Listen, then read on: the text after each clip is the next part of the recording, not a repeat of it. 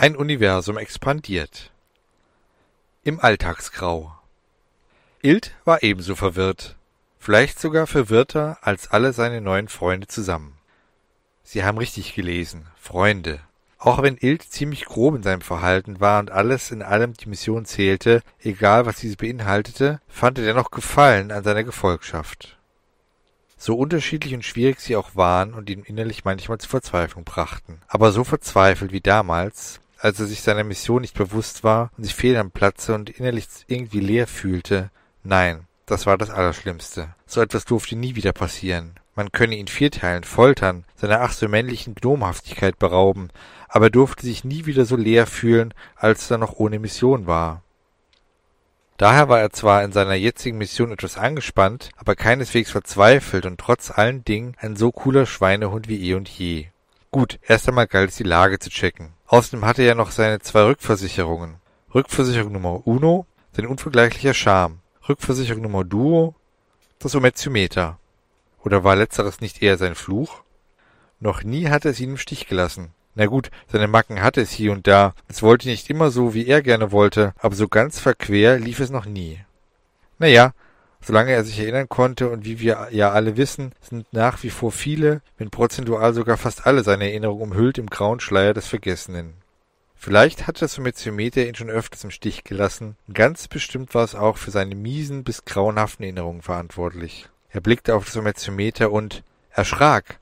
Der Grad seines Unwohlfühlens nahm erheblich zu. Auch wenn das Sometio so war, wie es war. Es war immerhin unverwüstlich und, so nahm er es zumindest an, auch unzerstörbar. Die schien ihm so sicher wie das Arm in der Kirche. Zumindest auf der uns Lesern bekannten Erde, die Ilt als Erde Nummer eins katalogisierte. Doch zurück zur Uhr. Verzeihung, zum Momentiometer. Zeige rotierten wahllos durcheinander hin und her, ohne etwas Sinnhaftes anzuzeigen. Was hatte dies zu bedeuten? Er blickte sich um und sah nichts. Also einen grauen Schleier. Mal wieder. Aber diesmal eher so in der Art wie grauer bis grauweißer dichter Nebel. Überall. Oben, vor ihm, hinter ihm, sogar unten. Er wagte kaum, sich zu bewegen, denn es schien, als würde er irgendwie in der Luft stehen. Er sah überhaupt keinen Boden und konnte auch nicht wirklich einen stabilen Untergrund erfühlen. Wenn er weiterlief, würde er dann abstürzen? Wo war er? Wie war er? Er sah an sich herunter. Gott sei Dank. All seine Extremitäten waren da, wo sie sein sollten, und das in voller Pracht. Auch seine Hand vor Augen konnte er klar und deutlich erkennen, was sich für Nebel auch ungewöhnlich verhielt, wenn es überhaupt Nebel war. Ilt wirkte zu dem Rest seiner ansonsten derart tristen und farblosen Umgebung äußerst farbenfroh. Selbst die blasseste Haut hätte zu dem Rest seiner Umgebung wunderbar und reich in Farben ausgesehen. War er tot? Er fühlte sich eigentlich recht lebendig an. Nun gut, er wusste auch nicht, wie man sich als Toter zu fühlen hatte. Vorsichtshalber zwickte er sich. Gut, das tat weh. Oder war er irgendwie dazwischen? Also zwischen Leben und Tod? Gab es so etwas überhaupt? Oder aber vielleicht träumte er oder lag irgendwo bewusstlos an der Ecke, so wie damals in einer oben ohne Bar auf der Erde 66? Nein, das konnte nicht sein. Schließlich hatte er sich gezwickt und das Kneifen extrem unschön gespürt. Wie er so eine Weile vor sich hin grübelte, hörte er in der absoluten Stille auf einmal einen Windhauch aufkommen. Wie gesagt, er hörte ihn nur, dieses ganz leise Pfeifen des Windes. Zu spüren war keiner. Als er konzentrierter lauschte, er wagte es immer noch nicht, sich auch nur einen Millimeter zu bewegen, wohin denn auch, meinte er eine Nachricht zu hören. Ja, je öfters und genauer er sich konzentrierte und lauschte, konnte er seinen Namen vernehmen. Seinen Namen und eine Nachricht. Das war kein Pfeifen des Windes, das war ein Flüstern, das Flüstern vieler Stimmen, und die Stimmen sprachen Ilt, komm her. Und nach einer kleinen dramaturgisch wichtigen Pause Ilt, komm zu uns. Leider sagten die Stimmen nichts wie keine Angst oder Kopf hoch, Junge, alles halb so schlimm oder das wird schon wieder, wir tun doch nichts. Es war gespenstisch. Doch eine Sache beruhigte ihn. Er hatte erneut einen Anflug eines Déjà-vu. Wieder etwas, an das er sich nicht erinnern konnte, aber er war sich sicher, an diesem Ort schon des Öfteren gewesen zu sein und eine ähnliche Situation schon einmal oder vielleicht öfters erlebt zu haben. Also bedeutete dies zweierlei. Zum einen, dass er lebte und zum anderen, dass er solche Situationen mehr oder weniger glimpflich überlebt hatte. Also fasste er einen Entschluss. Er vertraute auf seinen ersten Impuls, den ihm sein Bauchgefühl gab. Und dieser war nahezu identisch mit den Stimmen. Er kam zu ihnen. Er entschloss sich zu laufen. Jetzt musste dieser Entschluss nur noch in seinen Beinen ankommen, und so langsam gelang es ihm auch, dieses zum Bewegen zu überreden. Vorsichtig hob er sein rechtes Bein, und setzte seinen rechten Fuß auf. Zumindest hoffte dies zu tun. Dies gelang mir tatsächlich. Auch wenn da immer noch nichts zu sehen oder zu fühlen war, außer er selbst und sein Schweiß, der sich langsam vor Anspannung auf der Stirn perlte. Er entschied sich, geradeaus zu gehen. Nachdem er eine Weile durch dieses Nichts wankte, wurde er sicherer. Irgendwann ging er flotten Schrittes. Schließlich blieb ihm ja auch nichts anderes übrig, und sein Déjà-vu-Erlebnis half ebenfalls beim Anstieg seines Sicherheitsgefühls. Kurioserweise konnte er immer genauer Strukturen erkennen, je sicherer er wurde. Die Angst wich, die Anspannung jedoch blieb. Diese Strukturen waren da. Da war er sich ganz sicher, auch wenn diese nur schwach waren.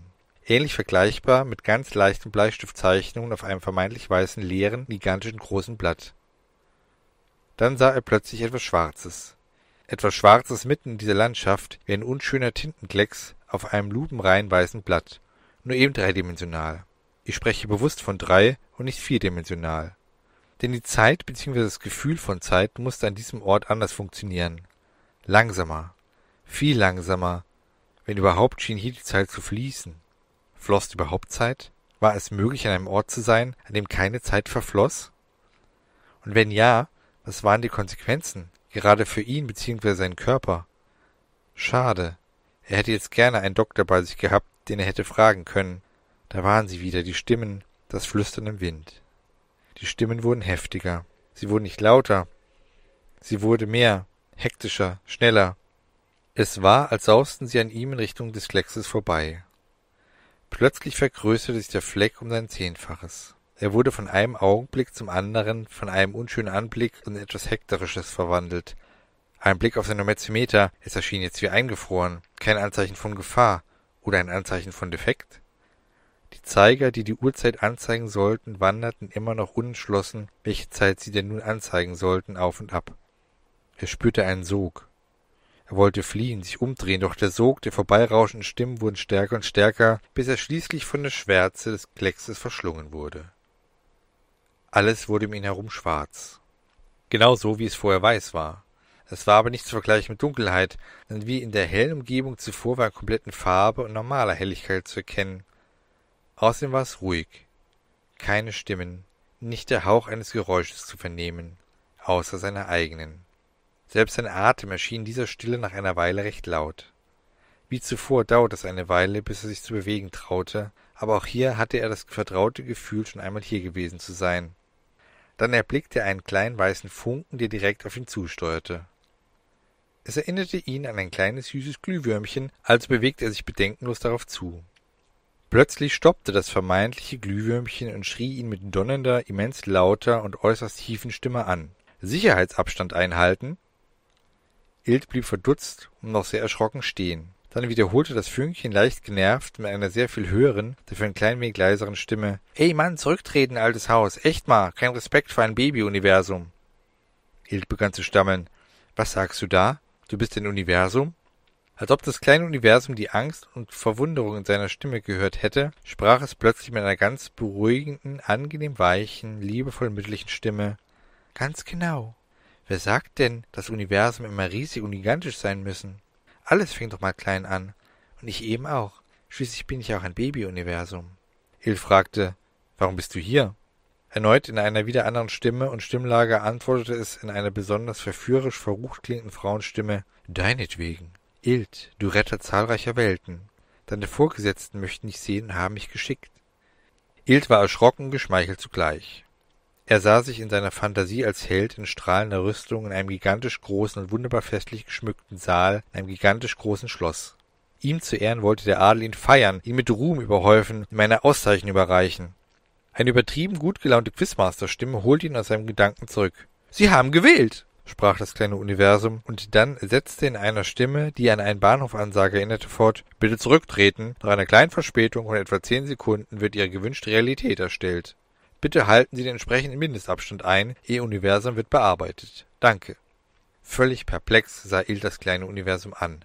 Es begann unheimlich zu wackeln. Windböen kamen auf, die immer stärker und von enormem Getöse begleitet wurden. Was war der Kamelt nicht? Ihm war klar, das Universum war gerade bereit, erst zu ihm und anschließend zu explodieren. So viel hatte er noch vom Physikunterricht in Erinnerung. Er kannte auch die Theorien, dass Universen Oder waren es Galaxien so entstehen? Das bedeutete, er musste weg hier, schnell weg. Er hatte keine Ahnung, wie weit er rennen musste und ob es überhaupt einen drin gab, aber ein Versuch war es wert.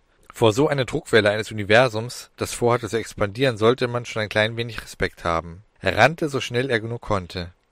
Was hatte das Universum nur vor und warum gerade jetzt und hier und wo war er überhaupt? Diese Fragen sollten ihm schneller beantwortet werden, als ihm lieb war.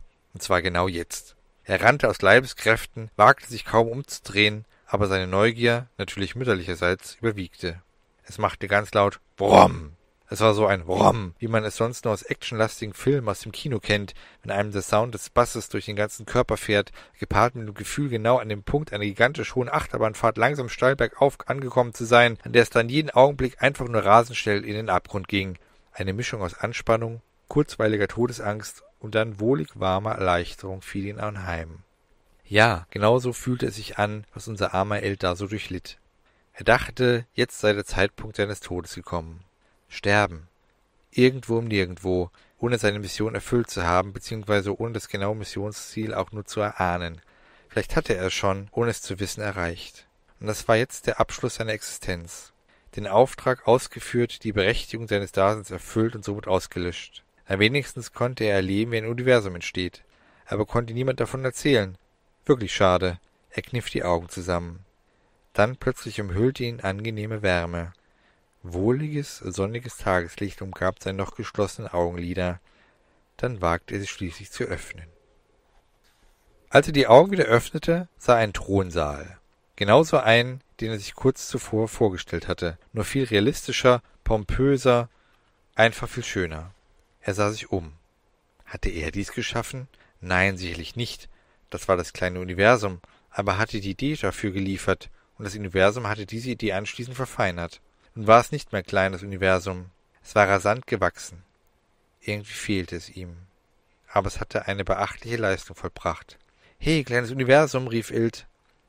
Er bekam jedoch keine Antwort. He, kleines Universum, hast du das für mich gemacht?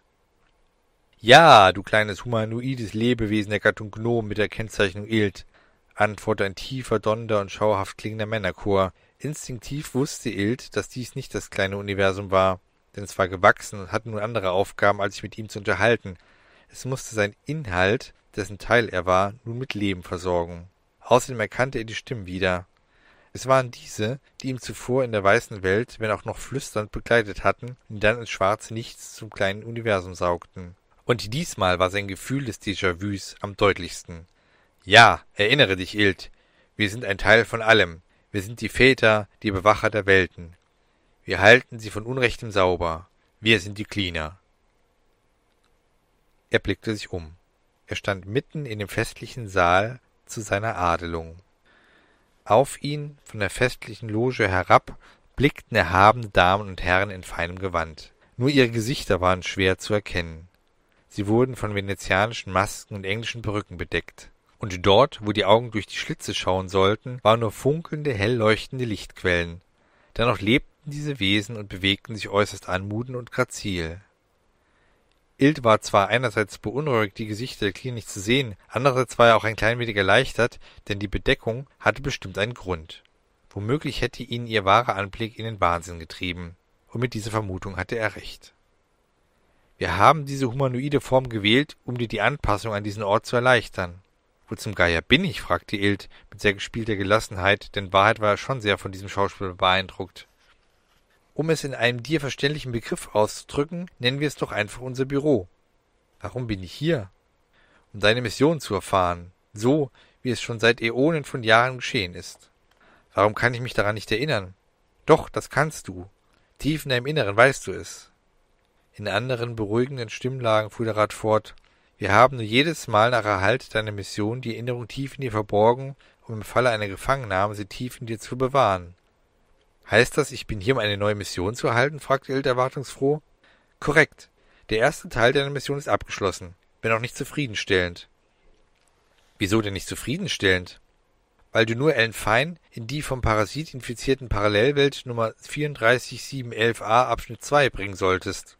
Von was für ein Parasiten infiziert?